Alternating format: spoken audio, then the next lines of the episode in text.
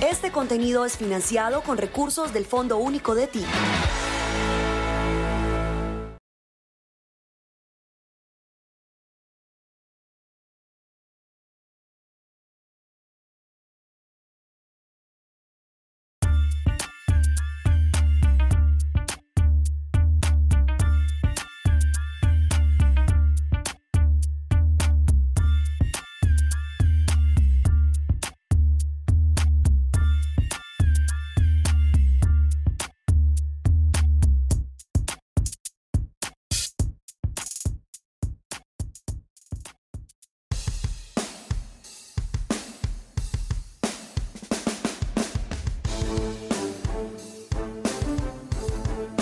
Amigas y amigos, buenas noches. De nuevo nos encontramos acá en Conjulio en el canal 13 y la verdad es que hoy estoy absolutamente feliz porque al igual que ustedes voy a disfrutar muchísimo esta conversación.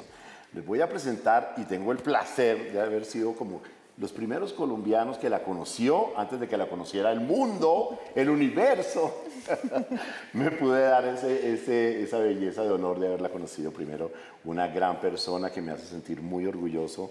La quiero un montón, bellísima, queridísima. Ella sabe que la adoro. Con ustedes, señoras y señores, Carolina Gaitán. ¿Cómo les parece? ¡Eh, claro, de mi corazón. Estar aquí contigo, compartir este espacio y parchar y charlar. ¡Qué delicia! Oye, por favor, o sea desde el 2002, no, no, obviamente sé mucho de ti, pero ¿en qué momento pasaron tantas cosas? Porque yo les cuento, en el 2002 hubo una, un reality que se llamó Popstar y Carolina Gaitán fue una de las ganadoras de ese reality. Y a lo largo del año, pues uno siempre queda que yo fui jurado como pensando, bueno, ¿cómo les va a estas viejas? A ver qué pasó con estas viejas. Y afortunadamente a todas, pero, pero contigo en particular has disfrutado muchísimo lo que ha pasado. O sea, Tú cuando llegaste allá, bueno, quedaste también porque además de que eras una mujer fantástica, porque se notaba las ganas que tenías realmente de, estar en este mundo del entretenimiento, ¿o no? Pero te imaginabas, o sea, a ver dónde estamos parados, por favor, Carolina. no, uno, yo creo que en realidad nunca se imagina todo eso, uno claramente tiene muchas ganas desde siempre y lo que tú dices, las ganas han sido inagotables hasta el sol de hoy, yo sigo con muchas ganas de seguir creando, de seguir creciendo, de seguir, ¿no? Disfrutando, que al final esto es un goce muy grande, por supuesto que es muchísimo trabajo, pero, pero ha sido una delicia. Sí, una delicia. Tú hiciste las audiciones aquí en Bogotá, ¿no? ¿O en Hice las audiciones aquí, en Bogotá. Aquí en Bogotá, sí. De hecho, no sé si ustedes se acuerdan, pero pues este es un dato ahí curioso, y es que mi amiga Juliana Aguirre tenía el número 300, yo me quedé dormida ese día y Juliana en un teléfono público, porque en los celulares pues no, no todo el mundo tenía celulares, ¿no? Y mucho menos pues uno ahí todo chiquito, entonces me llama por un teléfono público al teléfono de mi casa, contesta mi tío y mi tío dice, ella está dormida. Y luego va y me llama y yo le digo, qué sueño, no, yo no voy a ir. Finalmente me dice, ¿qué tal la cantante? Me paro y cojo un bus, yo creo, llegué en bus allá, hago la fila y me doy cuenta que tengo el número 1387. Híjole. Así fue. Toda esa cantidad. Me volteé el número, busqué a Juliana en el número 300 y luego tú me dijiste, ¿por qué estás en el número 300? Déjame ver tu número. Esa es la parte que no se sabe. Y estaba por ahí mirando a las futuras. No, y además, porque es que Julio, acá donde lo ven, parchadísimo y queridísimo y lo máximo y lo adoro con mi alma, para ese momento tenías cara de ogro. Sí. Porque era tu personaje, ¿no? Claro, a mí me habían contratado para ser el, el jurado bueno. Pero dije, no, manica, yo quiero actuar, o sea, póngame a actuar. Entonces, bueno, listo, el jurado malo. Entonces, ser de jurado, de jurado bueno, pues que todo el mundo estaba acostumbrado al bonachón, buena onda, el bacán, pues era, era estricto, la verdad, era como... Y sí, la verdad es que en esos primeros realities a uno le decían de todo, bueno, mijito, está llorando, hágale, mijo, que llore más, que no sé qué. Total, y era Pero fue una experiencia fabulosa, ¿o no? No, fue espectacular. Yo toda pero, la vida Pero tú me ablandaste a lo largo del programa, me fuiste ablandando, ¿o no, Carolina? Sí, yo creo que sí. Sí, intencionalmente. Subí a la audición y una vez me miraba y yo, Carolina, divina, preciosa.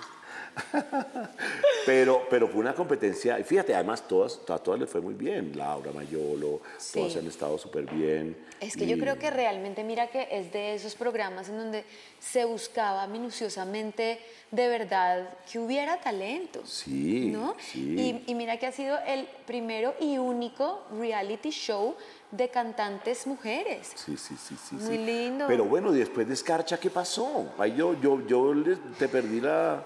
Y después me la encontré con que me encanto y que no sé qué. No. después de Escarcha, uy, es una historia larga, pero para hacerla corta, pues básicamente yo empiezo a estudiar, yo renuncio y empiezo a estudiar comunicación social y periodismo. Y ahí entro a la Tadeo, entro a la, entro a la Sabana, luego a la Tadeo, y en esto empiezo a hacer prácticas, por decirlo así, en City TV, luego en, la en 88.9, que es la superestación, y después de eso me vuelven y me llaman de Caracol y me dicen, Caro, hay una audición donde van a audicionar alrededor de 300 personas con un monólogo que era diatriba de amor contra un hombre sentado, de Gabriel García Márquez. Y yo decido hacer este, este monólogo y ahí quedo, y quedo en el semillero de Caracol. Claro. Y en este semillero de Caracol empieza un poco mi carrera actoral, luego me voy para Nueva York, ya estudio en Lee Strasberg y bueno, ya lo demás wow, historia. Wow, porque al principio era el canto realmente lo que, lo que, lo que, digamos, te dio la oportunidad, pero tú ibas detrás de la actuación. ¿O qué? Nada. Todo se fue presentando ahí. Sí, yo creo que uno, éramos tan chiquitas que todavía no teníamos muy claro lo que queríamos con certeza. Entonces era claro que había una intención de ser intérprete, pero, pero la interpretación y las artes escénicas son muy amplias. Claro. Entonces el descubrimiento y el proceso y el camino ha sido muy orgánico y muy bonito. Sí, sí, sí, sí, sí. Y bueno, ¿y en Nueva York te tocó meseriar y toda la cosa como las grandes estrellas o qué? Pues imagínate que yo ya había trabajado acá en Colombia en varias producciones y todo lo guardaba para ese sueño de irme a estudiar a Nueva York. Ok, ahorraba. Entonces ahorraba y ahorré y ahorré y ahorré, súper juiciosa. Y cuando me fui a Nueva York, me fui a estudiar netamente y debo confesar que a pasar bueno también. Ah, claro, bien. Ah, bueno, trabajaste tus buenos años y, guardaste para darte tu buena vida ya de estudiante haciéndolo bien. Sí. y aprendiste muchísimo. Aprendí sobre todo una técnica que es tal vez un poco la técnica que ha sido mi directriz, que es el método de Lee Strasberg, que está enfocado en todo este tema de la memoria emotiva. Y la memoria emotiva es un poco como todo eso que te hace ir y evocar todo tu universo vivido para poder imprimirlo en los personajes que interpretas. Esto a lo largo de mi carrera ha venido cambiando porque llega un momento en el que te puedes chiflar ¿no? Más de la cuenta. Sí, correcto. y también escoges, uno escoge sus batallas. Entonces hay personajes en donde también hay escenas o hay momentos que tú dices, sí, acá me voy con toda y me voy con todas mis emociones. O te puedes ir por una técnica un poco más brechtiana, más técnica, en donde ya sabes el cuerpo cómo lo puedes llevar y conducir para que interprete ciertos, ciertas emociones. Claro, claro. ¿no? Ayer hablábamos con, en una entrevista que tuvimos con Ramiro Meneses y él decía que la academia es muy importante, ¿no? Y, más en, tu caso que te gusta cantar y actuar a la vez también. Entonces ahí se, pues, aumenta sobre todo la dificultad, porque tener personaje, pero también cantar, entonces ahí es donde, donde la academia es tan necesaria, ¿no? Sí, yo creo que entre más herramientas uno tenga, más posibilidades tiene. Entonces, por ejemplo, después me fui a Los Ángeles a estudiar Meissner, que es otra técnica en donde, digamos que toda la atención está puesta en tu compañero. Entonces es 100% acción-reacción y tus reacciones son 100% enfocadas en lo que estás recibiendo del otro. Entonces ahí hay una conexión absoluta en escena y eso es muy bonito. Entre más herramientas tengas, hay pedacitos o de personajes o de escenas Em, o incluso de obras de teatro que puedes hacer basadas en cada una de esas técnicas. Claro, claro. Y duraste y viviste lo, lo que llaman hacer casting en Los Ángeles, de puerta en puerta, na, na, na, eso es heavy, ¿no? pues mira que es muy duro conseguir manager. Eso es lo más difícil. Ah, no. Y sin manager no, te reciben. No, eso es muy duro. A ver, hay, hay, dos caminos. Entonces tú puedes llegar como el inmigrante que eres, ¿verdad? Y llegas a Los Ángeles como uno de los 40 mil actores que llegan al año. Llegan 40 mil personas con el mismo sueño. No, al año. De diferentes lugares del mundo. Y tú eres uno de esos más. Entonces tú llegas allá y tú dices, no, pero yo la voy a lograr, porque es que yo sí, yo sí la voy a lograr. Entonces llegas con todo ese ímpetu y de repente la ciudad misma te lo desmorona en dos segundos. ¿Por qué? Porque ni siquiera conseguir manager es fácil. Entonces uno dice, bueno, ¿y cómo hago para hacer SAG-AFTRA? Que SAG-AFTRA es el sindicato de actores. No, para hacer SAG-AFTRA tienes que ser residente americano. ¿Dónde está tu, green, card? no tienes, no, puedes ser SAG-AFTRA, entonces no te pueden llegar los, los castings. Ah, bueno, entonces ¿cómo me puede llegar un casting como inmigrante? No, pues tenga un manager. ¿Y cómo consigo un manager? No, nadie lo va a recibir. O sea, ¿usted quién es en la vida? No, es que yo en Colombia tengo una carrera y he hecho esto. No, no eres nadie. ¿No? Entonces es dificilísimo por cosas de la vida. La parte psicológica también ahí, ¿no? Como que puedes verla sin salida. Súper sin salida. Y por cosas de la vida, yo sí creo, y acá, acá me vuelvo romántica en el tema, y, lo, y, romántica porque al final, pues digamos que puedo dar una, un testimonio bonito después de todo este esfuerzo. Y es que también hay que creer un poco en la magia. Claro. Y, y pasaron cosas mágicas con mi historia que resulté teniendo un manager porque mi manager de acá conoció a un manager de allá y ese manager lo llama cuando yo estoy aterrizando en Los Ángeles, ¿no? Y me dice, tú tienes que ir a conocer a esta persona porque está abriendo la puerta a actores latinos. Wow. Pues por cosas de la vida a esta persona se le acababa de ir otro actor y yo llegué en ese momento. Estaba el espacio. Estaba ese espacio y me dice, listo, vamos a empezar a trabajar contigo. Luego pues pasa todo el tema de ir a audiciones y una de las audiciones es esta de ir a Burbank a, a los estudios de Disney. No, yo no te puedo explicar las hembras que habían. ah, no, además, sí. Pues, todas bailaban espectacular, cantan espectacular, tienen 10 años menos que tú, bueno, no. O sea, lo tienen todo y uno ahí, ¿no? Sí, sí, sí. Sigo yo, ah, ah bueno. no, pucha, es duro. Es mucha seguridad hay que tener, mucho sí. tesón.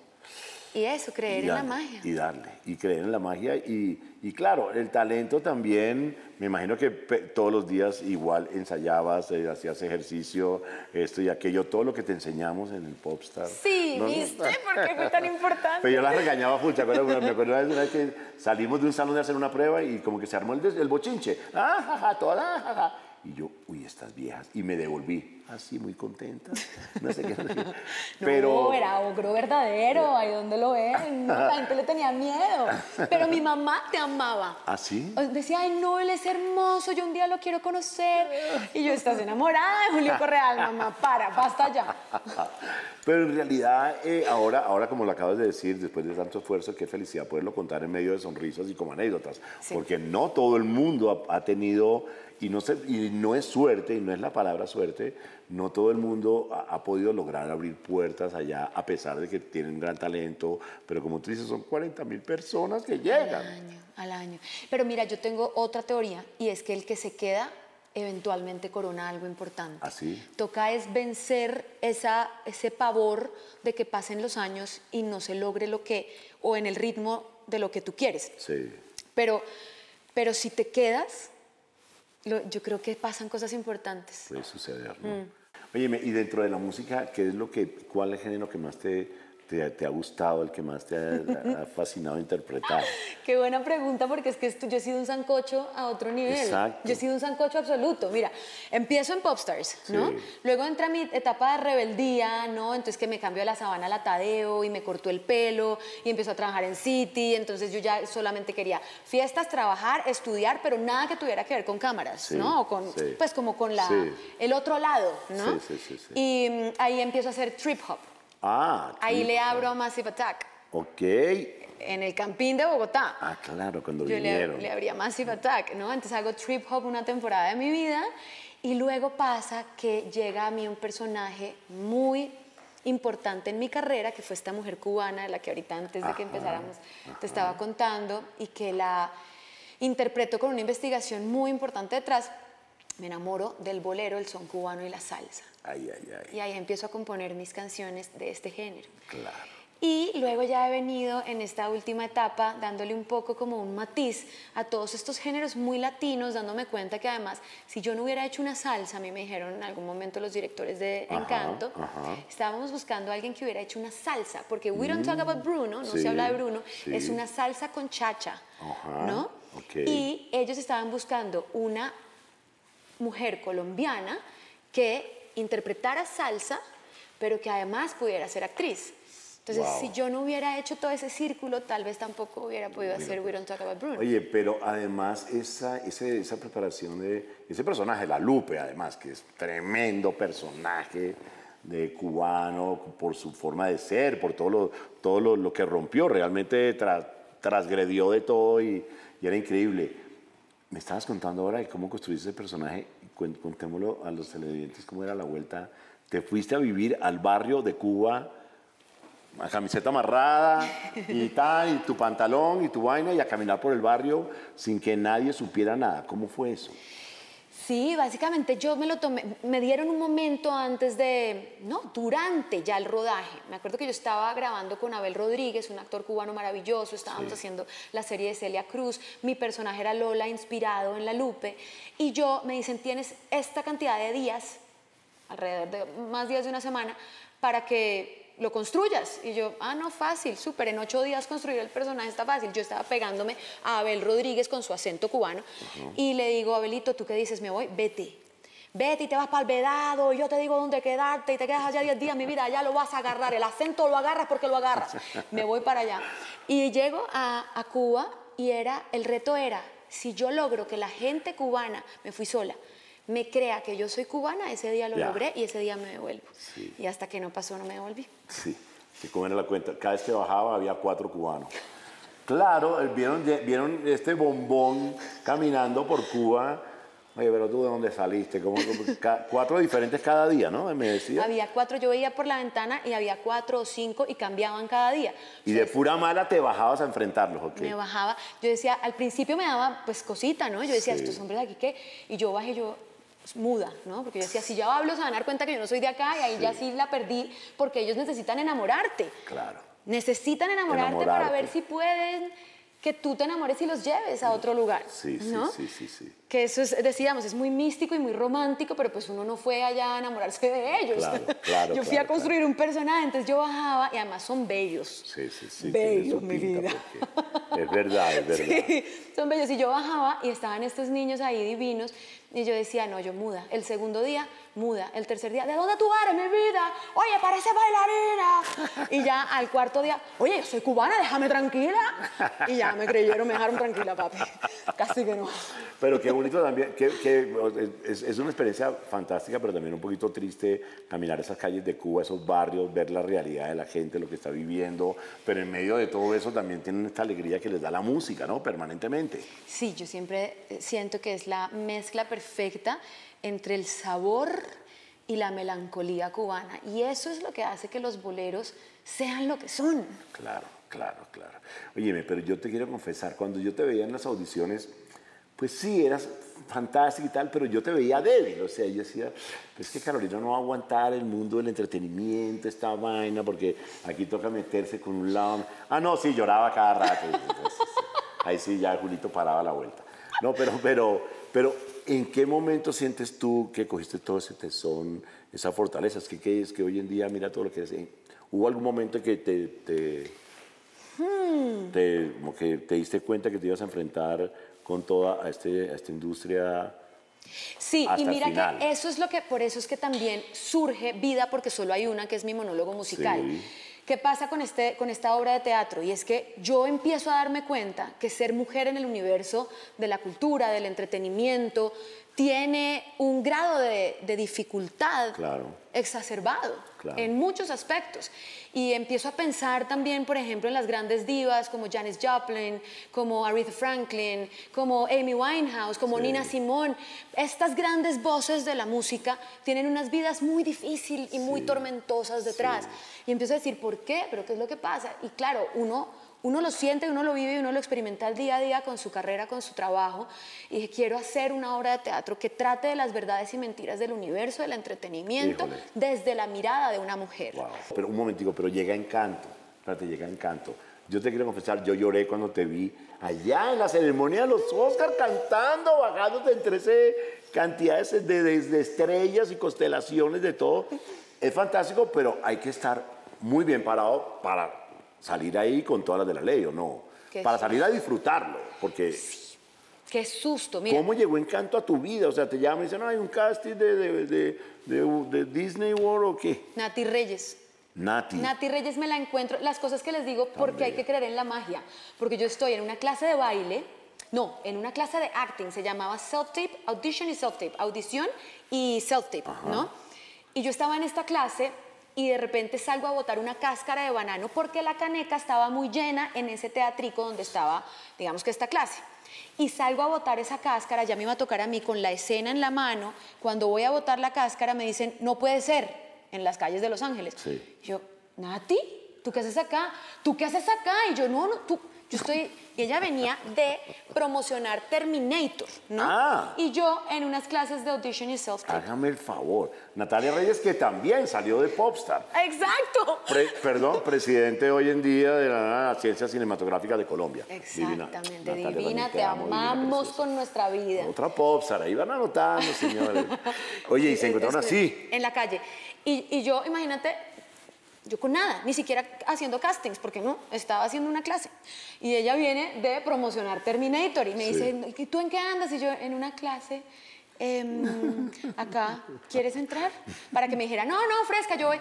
Sí, yo entro contigo. Y yo, "Ay, qué pena, ahora me toca que me vea mi escena en inglés, no. Híjole. Y ella entra divina, ve la clase, ve la escena y toda la gente de la clase, bravo, te felicitamos por Terminator, la vaina. Salimos de la clase y me dice, ¿ahora qué haces, Caro? Y yo no voy a otra clase de baile. Eh, ¿Me quieres acompañar? Vamos, vamos a la clase de baile, no sé qué. Cuando salimos de la clase de baile con la gota, ¿no? Así, Sí. yo creo que ella ve tanto que yo estaba esforzándome Claro, en Los entrega. Ángeles que me dice, Caro, ¿tú sabes del casting que hay acá de, de Disney? Y yo, no, no, no, no sé. Tú deberías ir. Y yo, yo no sé. Me dice, yo te mando la información apenas llegue a mi casa. Llegó a su casa, yo dije, no me la va a mandar.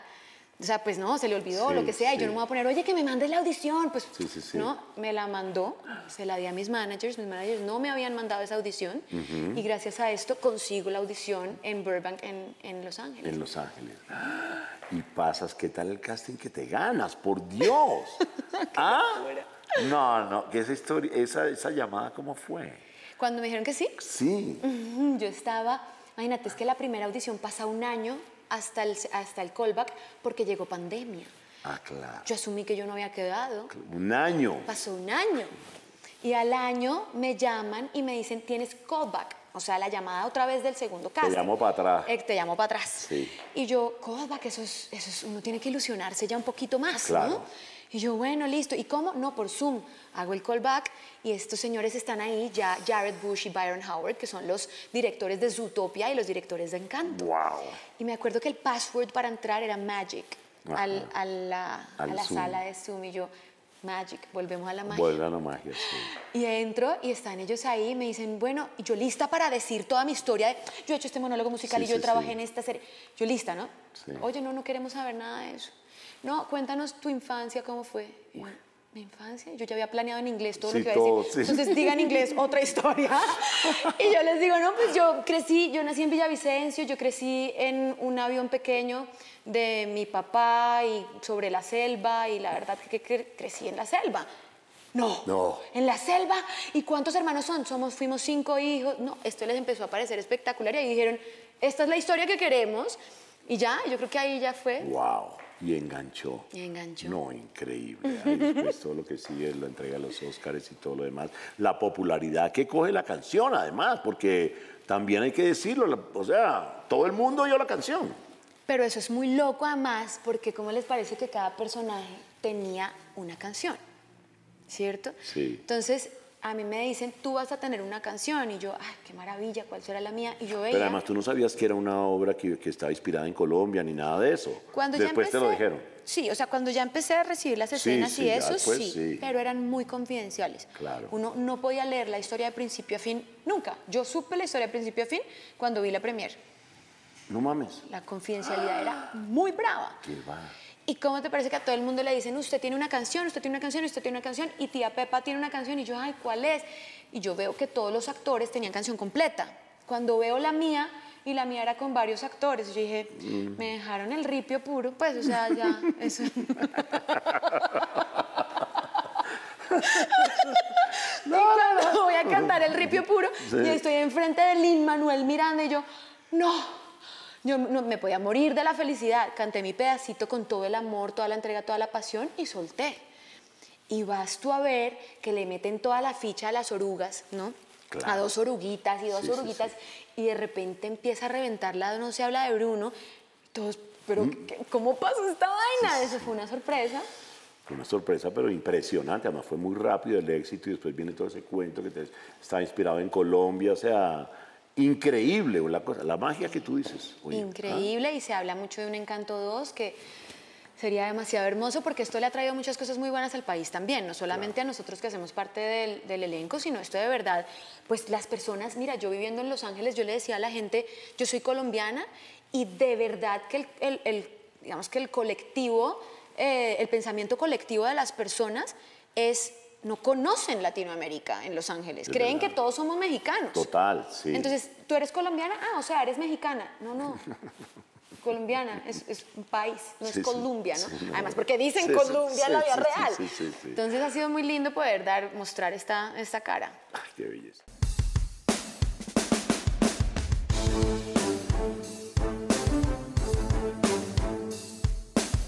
Oye, entremos en el tema de la obra que estrenas mañana, por favor.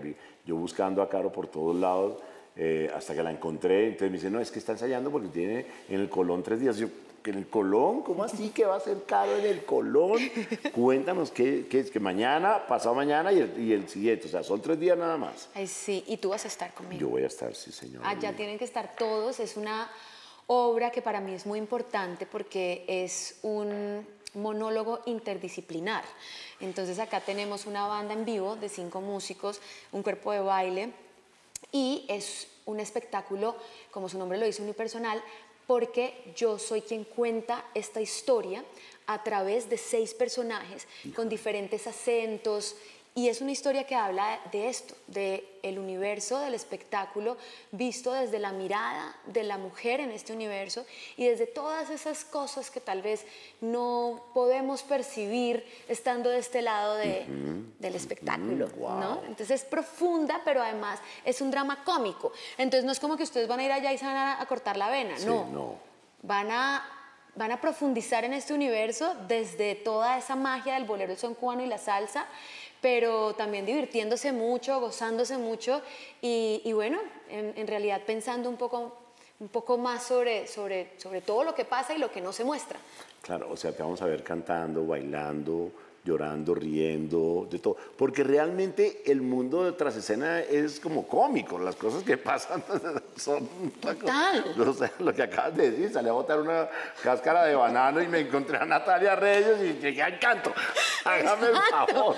Exacto. O sea, eso solo pasa en, Y si uno no se ríe también, incluso esos momentos más rudos, yo creo que tú en, tu carrera tan espectacular que has tenido, Julio, de verdad, tú te debes morir de la risa ahora, por ejemplo, de lo que pasaba antes de, no sé, del, concierto de Guns N' Roses y todo lo que estaba pasando ahí, entonces la lluvia y la vaina, ya hoy te ríes, ¿no? Sí, sí, sí. Pero en el momento era un drama. Era un drama total, claro que sí. Óyeme, ¿y, vas a grabar disco o algo? ¿Tienes por ahí planes de, de grabar disco y de lanzar pronto? Sí, sí, pues imagínate que yo acabo de terminar de cerrar mi disco. Y ahora que tiene una canción con Andrés Cavas, acabamos de presentarnos en Miami juntos también, esto fue hermoso. Y ahora tengo muchas ganas, estamos en este proceso. Mm, yo ahorita tengo que hacer vida en el Teatro Colón, luego tengo que rodar una película para Netflix y ahí empiezo a hacer un disco que tenga de alguna forma una, unidad, porque lo que ha pasado y lo que pasa ahora mucho es que tú lanzas sencillos y luego como que le vas dando la forma. Correcto. Yo quiero este disco que viene darle una unidad y un lenguaje muy claro desde el primer momento. O sea, vas a ir lanzando una canción y produces la siguiente. Quiero hacerlas todas con una unidad y luego ir lanzando, ya teniendo claro de qué va, cuál es el mensaje, cuál es el propósito, qué es lo que amarra conceptualmente el disco. Todo el disco. Ah, buenísimo. Así era como que, así debía ser, así se hacía antes, pero ahora hoy en día como ya las plataformas dan que lanzo un sencillo y lanzo otra vaina y ¿Tú qué hoy opinas es de eso? mañana es miércoles o pasado mañana es viernes. Pero tú qué opinas de eso? ¿No es bonito armarle ese...? Total, es que, es que el, el público que consume música percibe esa magia que, que se logra esa inmersión al producir el disco. O sea, antes una persona, una banda podía durar tres meses o cuatro meses encerrada en un estudio haciendo un disco. Exacto. ¿Sabes? Entonces, eso va en favor de, la creatividad, del desarrollo mismo de la pieza musical. Entraban con una idea y salían con otra porque durante el proceso encontraban otros caminos. Y hoy en día es y paraban. No voy a decir nada, pero suéltame la pista ese voy a cantar. No, ya hoy es, ya hoy es como tan fácil que cualquiera canta ahí cualquier Claro, y también, mira que hay otra cosa, y es que los músicos paraban entre un disco y otro un, determinado tiempo que no necesariamente era dos, tres, cuatro meses, podía ser un año, podían ser dos, y por eso uno también anhelaba qué ha pasado en la vida de este artista que tiene una historia para contar a través de un disco. Correcto, correcto. No, y además hoy en día, eh, eh, eso es un consejo para todos, llegan, óyeme, ya tengo 14 canciones, voy a hacer un disco. Entonces me pregunta, ¿cómo así ya? O sea, ¿cuántas canciones hiciste? Pues, ¿De dónde sacaste las 14? No, pues hice 14, tengo 14. Bueno, hágase 60 y escoja de 60, escoja 14. O no es así. Eso es también como la parte de la parte La rigurosidad también y de darle y darle y darle y darle y darle. ¿Y cómo te sientes tú en, en, eso de componer y todo? ¿Te gusta esa Me gusta un montón. Ahora, ah, para mí, digamos que la dinámica que yo manejo es que me fluye mucho más si hay una música y con la música yo hago letra y melodía, pero sobre la música. yo admiro mucho a las personas que hacen la música, pero la letra y la melodía al mismo tiempo. Claro pero sí me gusta mucho escribir. Ah, qué guay. Oye, nombraste ahorita una producción de Netflix, ¿nos puedes contar algo Sí, yo les cuento, además es en español, espectacular. Resulta que, espero que no me maten, pues, pero ya se fue así. o sea, ustedes saben que hay una serie de Juan Piz en Netflix, ¿no? Ahora es la película que la produce ah, Dynamo. Entonces yo ya estaba con ese compromiso con ellos y me parece hermoso, es un grupo de trabajo maravilloso. Yo adoro trabajar con Dynamo. Entonces, bueno, me devuelvo para acá cuatro semanas y ruedo esa película. Así que Qué guay. delicioso. Te vas a divertir mucho porque eso es una cagadera de risa ahí todo Pero el todo el día. Es una delicia. Hacer comedia es una delicia. De verdad, ¿qué pasa? Que con Riaño uno está haciendo la escena y hay momentos en los que uno no sé cómo hace para no parar. Claro. Es que es, es, es demasiado, ¿no? Es como. Sí, sí. Todo el tiempo. Por favor, no me hagas esto. Además, porque improvisa todo el día, nada es lo que está escrito. Muy divertido. Oye, pero ya te estoy viendo así como muy productora ejecutiva, me da la impresión. ¿Te está gustando llegar allá, no? Oye, ¿cómo sabes? No, pues que yo te he visto, uno la de entrar, presidencia de Caracol, entra Carolina está, están hablando con el presidente de Caracol, ay, sube la otra y baja, y lo recibe el presidente de la, marca y no sé qué. O sea, me gusta mucho, estás la como, verdad que me lo te veo como haciendo toda esa gestión. Me lo disfruto y siento que, que así también es como, como uno le da tanto valor a cada, a cada producción que uno saca. ¿no? Entonces, por ejemplo, el monólogo. Esto ha sido una coproducción desde el primer momento en donde uno hace las llamadas. Ya lo que te decía ahora, en Colombia es muy lindo sentir que, que por el tiempo trabajado logras hacer unas relaciones próximas, cálidas, en donde prima sobre todo la admiración mutua, el querer colaborar, el querer apoyarse en conjunto. Entonces, pues sí, me encanta, me lo disfruto y me parecería delicioso tener mi propia productora de cine. Claro, ¿ves? Para allá es que tienes pura presencia de productora ejecutiva. Que así sea. ¿Qué nos vamos a hacer? ¿Qué película nos hacemos? Hay que hacernos una película Sí, total. Bueno, ¿y qué me trajiste de Cuba? ¿No me trajiste nada de Cuba? Ay, oye, pero tú eres vidente. Más que Juana la Cubana. Más que Juana la Cubana. sí, ¿dónde está? Ese cuento de Juana la Cubana. Eh, hay una canción que se llama Juana la Cubana, ¿no? Mira, como Juana la cubana. Y si existe, ¿no? Una vidente que conociste en Cuba. Es una vidente que está en una plaza, en una de las plazas de Cuba. Y yo tenía que investigar el tema de la santería porque hacía parte de este personaje también. Y resulta que dije, esto es un tema muy delicado, muy profundo, de mucho respeto. Y me fui a esta plaza a ver a Juana la Cubana, que era como mi primera aproximación de, esa inmersión que existe. Ay, qué belleza, por Para que te lo goces y te lo fumes. Ay, Carolina, ¿cómo así? y leas tu futuro acá y las películas que vamos a hacer juntos. Sí, está buenísimo, pero, pero a, mí, a mí la verdad a veces me da un poquito de miedo la santería. ¿A ti no te dio miedo? Claro, entonces yo dije, tengo que abordar esto con mucho respeto. Y llego donde Juana y fue muy fuerte porque había una persona antes de mí, luego yo me siento, prendo mi tabaco y ella me lo empieza a leer y me dice, tú acá no llegaste sola. acá tú no llegaste sola, tú estás con un muchacho, el muchacho acá que está ahí al lado tuyo, de 21 años. Era un invidente. Nada más, no, no, no veía, claro, ella, ella era ciega. Y yo, ¿pero cuál muchacho? No, yo vine sola. No, tú no estás sola, es tu hermano. ¿Tu, tu, hermano murió? Y yo, sí, pues tu hermano está al lado tuyo todo el tiempo. Híjole. Hermoso, hermoso, pero en ese momento dije, bueno, esta gente tiene poderes a otro nivel, mejor dicho. Dejé ese tema quieto y ya yo no fui allá al, al, otro, al otro barrio que era como meterse ahí sí ya en la Pero había que, conocer, había que conocer ese mundo de, de, Cuba porque era algo realmente que vale la pena saber qué tan, qué tan cierto es, ¿no? Qué, es lo que realmente sucede y fíjate, la sorpresa que te llevaste. Oye, ¿y las canciones que haces en vida son todas originales o hay covers o cuál Hay una canción original que se llama I Am Bolero esta es una canción escrita por el dramaturgo de la obra, que es Johan Belandia. Las otras canciones son canciones muy reconocidas del bolero, del son cubano y de la salsa. hay canciones como Silencio, hay canciones como Lágrimas Negras, hay canciones como Fever, ¿no? Entonces yo creo que van a reconocer más de una y se las van a cantar conmigo también. Oye, ¿y cantando en inglés cómo te sientes? Me encanta. ¿Sí? Sí, me encanta. Ya he protagonizado dos producciones en inglés, Julio. No es fácil.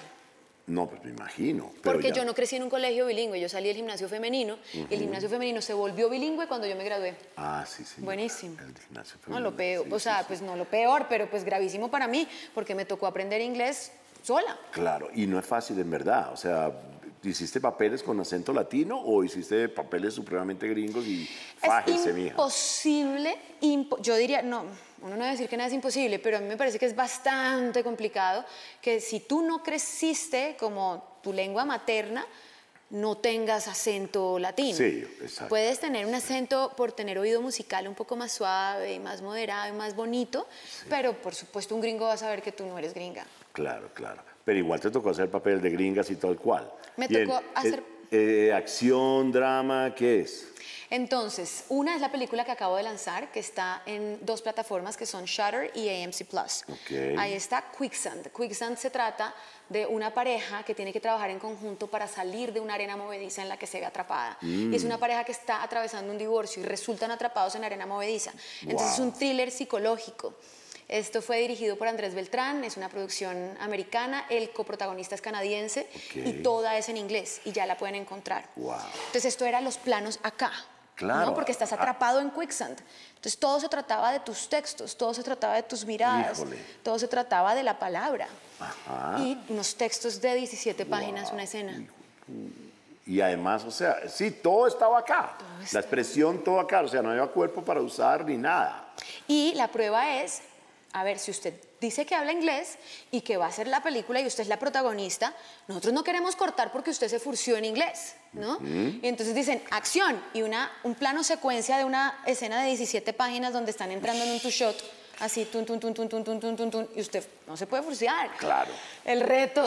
Híjole. A otro nivel. ¿Y la otra cuál es? Second Chances. Esa es una serie que ya tiene tres temporadas, es una serie que aún no puedo decirles en qué plataforma va a salir, pero ya ha ido en tres oportunidades porque llevamos tres eh, temporadas, ya grabadas en donde soy la protagonista junto con otros actores, todos americanos. ¡Wow! ¡Qué fantasía!